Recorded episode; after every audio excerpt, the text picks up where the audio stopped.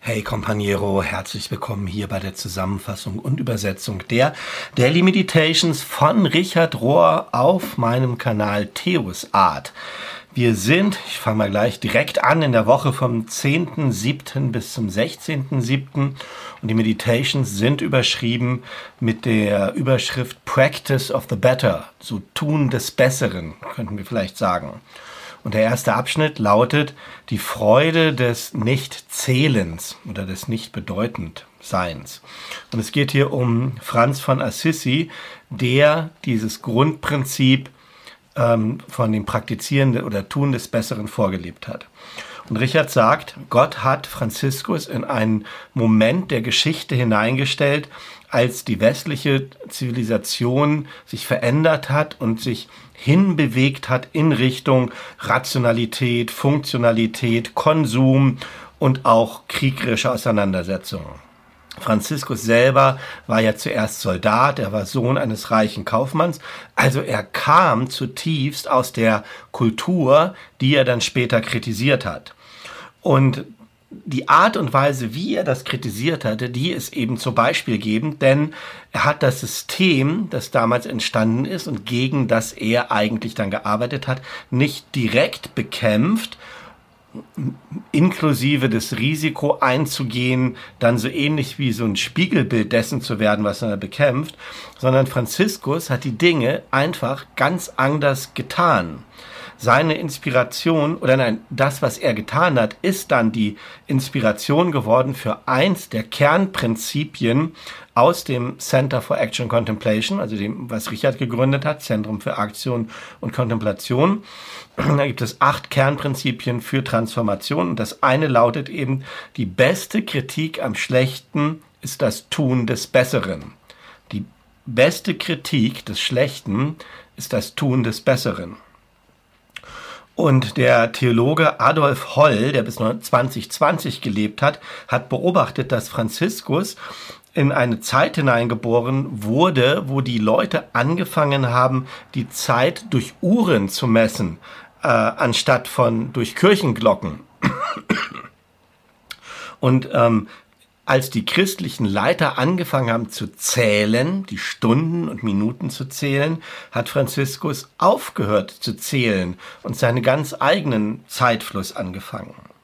Und als Europa angefangen hat, sich zu zentralisieren, zu organisieren und alles um Levels von, um Ebenen von Kontrolle herzustellen, da hat Franziskus wie so ein göttlicher Trickster gesagt, wen kümmert das? Who cares? So nicht wichtig.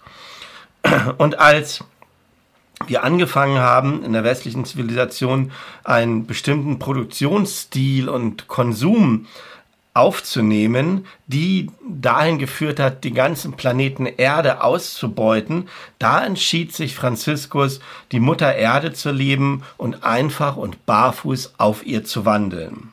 Und all das hat Franziskus mit Perfect Joy, mit vollkommener Freude getan, die daher kam, dass er sein Ego losgelassen hat. Zusammengefasst, Franziskus hat sich überhaupt nicht darum gekehrt oder gekümmert, die kirchlichen ähm, Dogmen und Lehren anzugreifen, sondern er hat einfach die Nachfolge Jesu, das Imitieren Jesu, das So-Sein wie Jesus ernst genommen und versucht so zu leben, wie Jesus auch gelebt hat. Und seine Betonung lag auf der Aktion, auf der Praxis, auf dem Lebensstil. Und das war ziemlich grundlegend und revolutionär für seine Zeit und auch bis heute hinein. Und beide, sowohl Franziskus als auch Claire, die dann so gleichzeitig mit ihm ja gestartet ist, haben ihre Regeln für ihre ähm, Kommunitäten, die Franziskaner und die Klarissen, dann als eine Forma vitae bezeichnet, als eine Art zu leben, eine Lebensweise, eine Lebensregel. Und sie sahen halt die Orthopraxie, also das Tun, die, die richtige Praxis, als viel, viel wichtiger an als die richtige Orthodoxie, also die richtige Lehre. Das war der Einstieg zu dem, wie Franziskus die Grundlage geschaffen hat für ähm, dieses Thema. leben, wofür wir bestimmt sind. Und im Abschnitt geht es um das Nicht-Anhaften. Und Richard sagt so, ich würde darauf bestehen, dass eine der Grundlagen von Jesus Sozialprogramm war das, was ich nennen würde, ähm, Non-Idolatry, also das Nicht-Vergöttern von etwas, so können wir sagen, das Nicht-Vergöttern, nicht zum Idol machen. Ähm, und das bereitet dann eine viel, viel bessere Agenda, als ähm, die Dinge direkt zu attackieren, gegen die man kämpfen will. Das ist ja immer der Hintergrund von dem, ja, dass wir Dinge verändern wollen. Und dann eben nicht anzuhaften bedeutet Freiheit von ähm, menschengemachten Loyalitäten oder Freiheit gegenüber dem dominierenden System. Also dieses Nicht-Anhaften, sagt Richard, ist die beste Art und Weise, die ich kenne, um Leute zu beschützen vor so religiösem Eifer oder jeder Art von ähm, Gegensatzdenken oder gegensätzlichem Verhalten, antagonistischem Verhalten. Und er sagt dann, und das ist hier fett gedruckt, there is nothing to be against. Es gibt nichts, wogegen wir sein müssen. Es gibt nichts, wogegen wir sein müssen. Konzentriere dich einfach darauf, auf die große Sache, für die du bist. Concentrating on the big thing you are for. Darauf gucken, wofür du bist. Das bringt dich in die richtige Richtung. Und Richard führt dann nochmal Paulus auf und sagt, Paulus hat versucht sozusagen um den Menschen zu helfen, das zu verstehen, audiovisuelle Hilfen angeboten. Und diese audiovisuelle Hilfe, um die große Botschaft zu verstehen, die nannte er Kirche. Ja, Terminus, den Begriff, den Jesus nur zweimal gebraucht hat. Aber Paulus nimmt Kirche als ähm, lebendige, sichtbare Rollenmodelle für diese neue Art von Leben um deutlich zu machen, dass die Christen, die, das christliche Volk einem anderen Weg folgt als das Massenbewusstsein. Ja, nochmal so in meinen Worten vielleicht. Ähm, wir, die Leute, die Christen, die Kirche, die Gemeinschaft nach Paulus bildet das Beispiel, die audiovisuelle Hilfe, damit die Leute diese neue Art des Lebens und Umgangs erkennen können. Und dann wieder im Text, ähm, zu den Leuten, die gefragt haben, warum sollten wir denn glauben, dass es da ein neues oder besseres Leben gibt oder dass das möglich ist. Und Paul würde dann als Antwort geben, guckt auf diese Leute, guckt auf die Leute, sie sind unterschiedlich. Da gibt es eine neue Art von sozialer Ordnung, von sozialem Bewusstsein. Und in Paulus Denken sind wir dann gerufen, das, wofür wir eigentlich da sind, um sozusagen innerhalb einer alternativen Gesellschaft, einer alternativen Gemeinschaft zu leben. Fast so etwas wie, was später Utopia genannt wurde. Etwas, was sich ganz, ganz anders Nee, Quatsch. Ähm, so, und diese, diese neue Gemeinschaft, die soll so anders sein und leben und von dort aus in die Welt hineingehen. Ja? Und wir haben aber ein Modell geschaffen heutzutage in der Christenheit, das komplett anders ist. Wir leben vollkommen in der Welt mit all den Verschmelzungen von ähm, äh, was Richtung Geld und Krieg und Macht und Kontrolle und Gender und so weiter und gehen dann manchmal in die Kirche. Aber die Bewegung von Paulus war andere. Wir leben zusammen in diesem Neuen und gehen dann in die Welt und heutzutage ist es anders. Wir leben in der Welt und gehen in die Kirche. Und es gibt ein paar Gruppen, wo es aussieht, als ob das anders sei. Die Amish, die Bruderhof-Gemeinde kenne ich nicht, Black Churches, hm, schwarze Gemeinschaften und einige katholische Orden, wo vielleicht die Chance ist, das anders zu leben oder die hat es die ganze Zeit gegeben, diese Gruppen. Und dann sagt Richard, und ich finde, das macht Hoffnung, es sagt, viele, viele Menschen heutzutage finden sich in anderen Formen, wo sie diese kleinen Arten von Gemeinschaft zu leben, in ähm, Solidarität in Thinktanks oder in Unterstützergruppen, in Gebetsgruppen, in Studiengruppen, in ähm, Hausgemeinschaftsprojekten, in Heilungskreisen, in gemeinschaftsfokussierten Organisationen, in all dem, und ich ergänze mal hier Darum geht es auch bei uns im Companiero.net, in unserer kleinen Online-Community, von der ich immer erzähle. Und überall dort entstehen diese neuen Arten von Gemeinschaft, von miteinander leben, die Jesus ursprünglich gemeint hat. Und Richard endet dann hier und sagt, Jesus braucht nicht unseren Gesang in den Gottesdiensten, aber wir brauchen stattdessen, dass wir wie eine Gemeinschaft handeln und leben müssen. Ja? Und dann der Schlusssatz heißt, erinnere dich daran, it's not the brand name that matters. Es ist nicht der Markenname, der zählt. Es ist nicht wichtig, ob da Kirche oder christlich oder sowas draufsteht, sondern äh, es ist, geht darum, dass wir Gottes Herz sichtbar und available, verfügbar, zugänglich und aktiv machen auf dieser Erde. Darum geht's. Die Ziloten und die Pharisäer. Und es geht hier nochmal um diesen, dieses Prinzip vom CAC, die beste Kritik des Schlechten ist das Tun des Besseren. Und dann geht nämlich der Satz noch weiter. Die gegensätzliche Energie, also Energie, die auf Konfrontation ausgerichtet ist, erzeugt immer nur mehr desselben von dem, was sie bekämpft. Und ähm, diese Gedanken haben wir schon öfter gehört in den Büchern, auch in anderen Meditations, deshalb fasse ich das mal kurz. Und er sagt, Richard, es gibt im Prinzip zwei Arten Transformation, wirkliche Verwandlung durch Gott auch zu vermeiden, nämlich entweder zu kämpfen oder zu fliehen. Fight or flight steht hier. Und kämpfen ist das, was Simon der Zelot in der Bibel gemacht, also all die Eiferer, die die Sünde, das Böse in den anderen bekämpfen, die anderen angucken und sagen, also da aktiv gegen angehen. Mit all dem, ähm, dass sie dann am Ende so ähnlich werden wie das, was sie bekämpfen. Sie haben zwar gute Analysen, diese Leute, ähm, von dem, was falsch läuft bei den anderen, aber ganz oft haften sie dann an in ihren Taktiken und Motiven, die äh, an Dinge, die mit Ego gefüllt sind, mit Macht, mit Kontrolle und am Ende gehen sie in dieselbe Richtung wie das, was sie bekämpfen, habe ich ja schon gesagt. Also, ähm, und dann sagt er, dahinter steht, dass sie im Prinzip Transformation nicht zulassen, sondern immer auf die anderen gucken und deshalb das bei sich selber weghalten. Und die andere Gruppe, die bei den Pharisäern verortet, die versucht das anders, die verleugnet einfach vor allen Dingen bei sich selber, dass da irgendwas Falsches ist bei sich selber, ja, und versuchen für sich selber alles richtig zu machen und dass bei sich selber und der eigenen Gruppe alles richtig ist, wie so eine Fluchttendenz, um nicht anerkennen zu müssen, dass auch bei einem selber nicht alles gut ist. So, das sind die zwei Richtungen zur Vermeidung.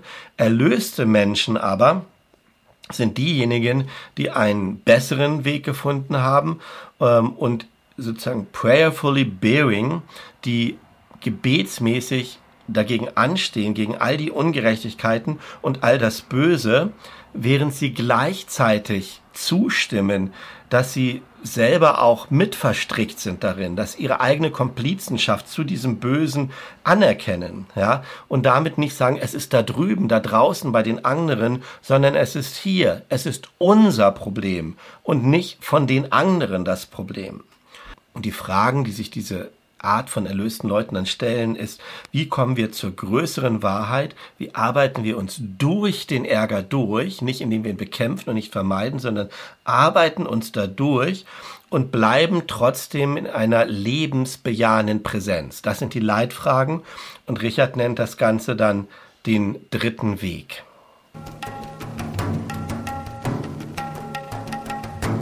Gottes Shalom und radikale Gerechtigkeit.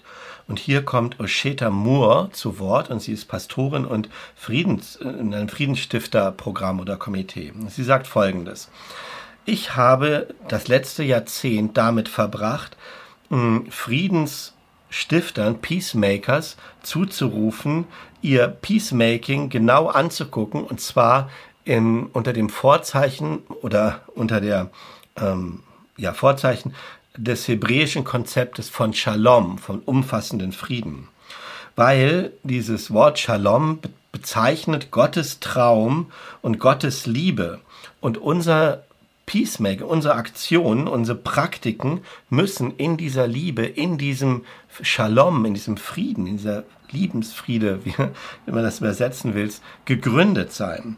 Und deshalb sagt sie, lade ich ähm, Friedensstifter und Friedensmacher, all die Aktivisten ein, ähm, allen Arten von Friedensmachen, Arten zu widerstehen, die in Angst äh, gegründet sind und die den Boden von Liebe verlassen, die nicht darin gegründet sind. Und sie sagt auch nochmal, ähm, was wir eben schon hatten, wir fangen dann an zu fragen, nee, wofür wir sind und nicht wogegen wir sind. Dieses wofür du bist, führt dich eben in eine andere Richtung.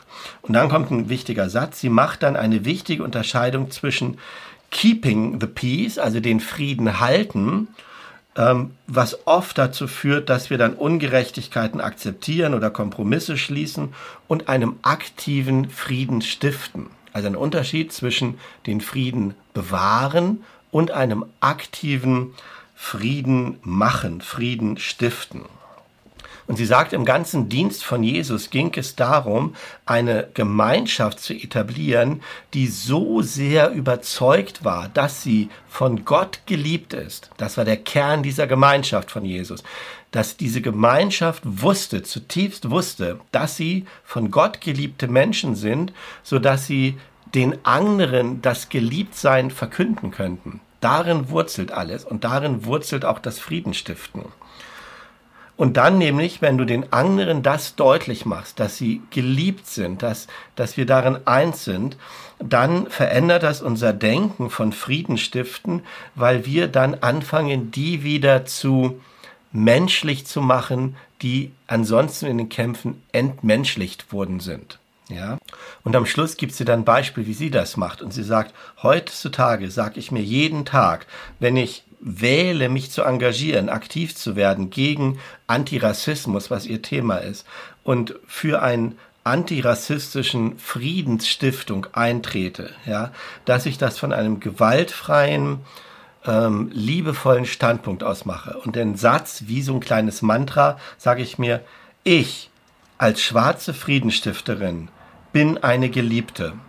Und du, eine weiße Friedensstifterin, ein weißer Friedensstifter, bist auch geliebt. Und wir gehören zusammen. We belong to each other. Wir sind verbunden miteinander.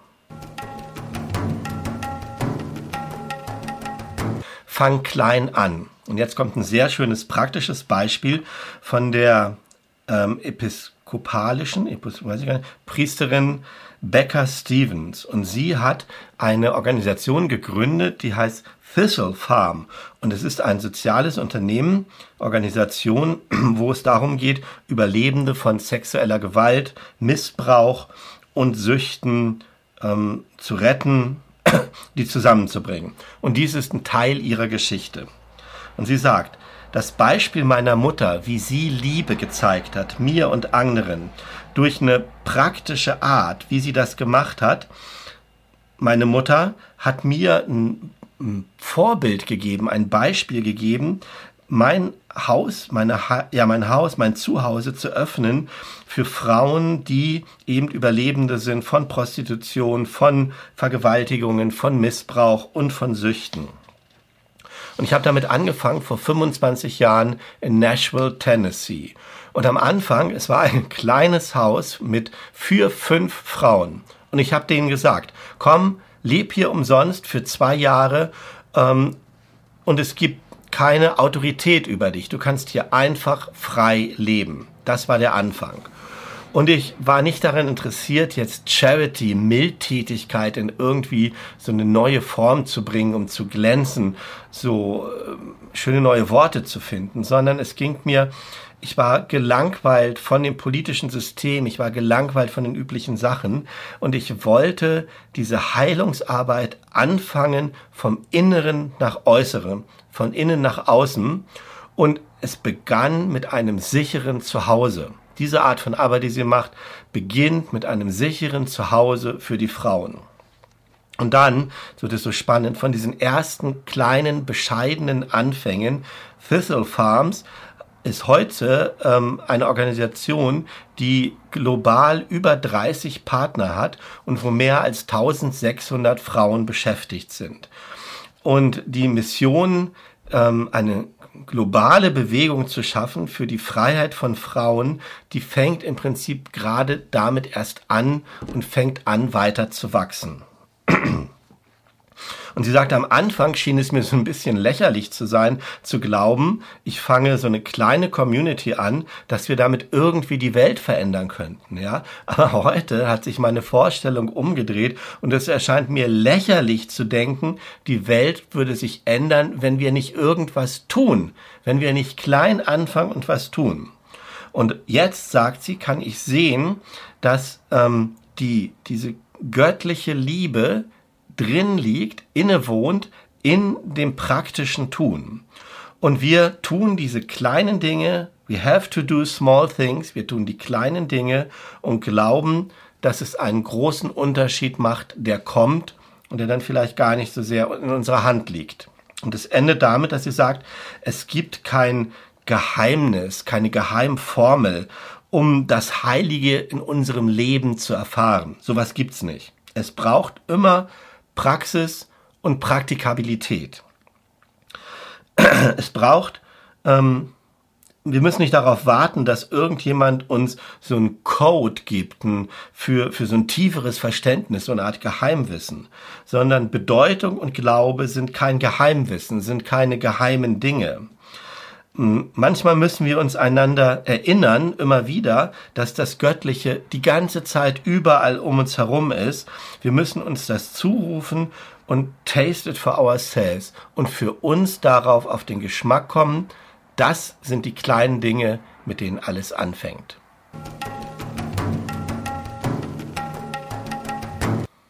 Loving the Earth, die Erde lieben. Und hier kommt Gary Paul Naban zu Wort. Er ist jemand, der die CAC Living School mitgemacht hat. Ähm, und der erzählt auch wieder eine ganz tolle Geschichte aus den ersten Earth Days, den Erdtagen, den Erdfesttagen, Earth Days in den 1970ern. Und seine Geschichte ist folgendes, und die schließt sich nahtlos an das, den Abschnitt eben an. Vor fast 50 Jahren war ich 17 Jahre alt und ich arbeitete als ein Freiwilliger in, ähm, in dem Headquarter für diesen Initiative von diesem Earth Day. Und ich habe da, ähm, was hat er gemacht? Grafik gemacht, Cartoons gemacht und ähm, mitgeholfen, das Magazin und die Zeitschrift zu entwickeln. Und wir waren Dutzende von jungen Leuten und jungen Erwachsenen, die da gearbeitet haben. Wir waren alle super motiviert und wir wollten uns um die Erde kümmern, um ihre Heiligkeit und um ihre Verletzlichkeit. Und wir wollten irgendetwas tun, etwas Affirmatives, etwas, was inklusiv ist und nicht einfach nur protestieren, sondern wir wollten a celebration, wir wollten eine Feier machen. So. Und dann an diesem Earth Day selber, dem ersten, den er mitgemacht hat, sagt er, wurde ich ausgesandt zu einer kleinen, kleinen katholischen College in der Nähe vom Mississippi River. Und ich war dort der jüngste Repräsentant von diesem, ähm, von diesem Earth Day Headquarter. Ja, und ich hatte keine Idee, was ich sagen sollte an dem Tag. Und ich saß einfach da, ob ich überhaupt was sagen sollte. Ähm, und ich saß einfach da und habe aus dem Fenster geguckt, während die ganze Versammlung da ihr Ding gemacht hat. Und ich habe dann Adler beobachtet, die über den Baumwipfeln geflogen sind. Und was immer für Worte ich gesprochen habe, die habe ich direkt und was immer für Worte dann ich gesprochen habe, die waren gerichtet an diese Adler genauso gut, wie sie an die Versammlung, an die menschliche Versammlung an dem Tag gerichtet waren. Sie waren genauso an die Fische im Fluss gerichtet wie an die christliche Gemeinschaft. A Call of the Wild, ein Ruf aus der Wildnis, ein Ruf an die Wildnis, ganz genauso wie a Call for Communion of all races, wie ein Ruf zur Gemeinschaft für alle Rassen, Glauben und Klassen, für alle Menschen. Tatsächlich, sagt er, kann ich mich nicht erinnern an die Worte, die ich gesprochen habe, die aus meinem Mund gekommen sind an dem Morgen. Ich bin mal nicht mal sicher, ob meine Stimme gehört wurde von all den anderen an dieser Versammlung. Aber das ist auch nicht wichtig für mich, sagt er, sondern ich habe so ein Gefühl, und das ist bis heute geblieben, als ob ähm, als, als ob ich präsent, als ob ich da gewesen wäre am ersten Schöpfungstag, als das allererste Mal sich zweibeinige, vierbeinige, geflügelte und alle anderen Wesen versammelt haben um ihre Freude zum Ausdruck zu bringen, dass sie Teil an diesem heiligen Platz, in dieser heiligen Schöpfung sind und dass sie zusammenkommen in Raum und Zeit. So ein Gefühl war das damals bei mir in der Versammlung. Und er schließt damit und sagt, es ist wahr, wann immer jeder einzelne von uns sich dankbar fühlt und verbunden fühlt mit all den Kreaturen, mit all den Wesen der Erde, dann sind wir vollständig präsent. Dann sind auch wir vollständig lebendig. Und vielleicht ist es so, dass der letzte Satz von ihm der Grund, warum Franz von Assisi uns zugerufen hat, geh raus und predige das Evangelium und nur wenn es nötig ist, benutze Worte. So, das waren die Meditations von dieser Woche. Ich finde ein altes Thema, das sich immer wieder durchzieht und trotzdem nochmal auf so eine ganz schöne und frische Art, also gerade mit diesen letzten Geschichten nahegebracht und mutmachend, ja, dass das, was wir machen, was du machst, was ich mache, was wir im Companiero-Net machen, was wir in unseren kleinen Gruppen machen, in unseren Ehen, mit unseren Kindern, mit all dem, wie wir sind, dass da der Anfang ist ja, dass da der Anfang von Liebe, von Gottes Liebe ist, wie sie in die Welt kommt, durch uns, zu uns und ähm, dass dadurch Transformation geschieht. Und das wünscht und das passiert. Ich bin zutiefst überzeugt, das passiert in deinem Leben, in meinem Leben. Und ich wünsche dir, dass dein Bewusstsein dafür wächst diese Woche, dass dein Blick dafür wächst diese Woche, dass du es wahrnehmen kannst und dass es mehr und mehr wird. Und dafür, mein Freund, Freundin wünsche ich dir alles Gute, Gottes Segen und bis zum nächsten Upload. Mach es gut. Tschüss.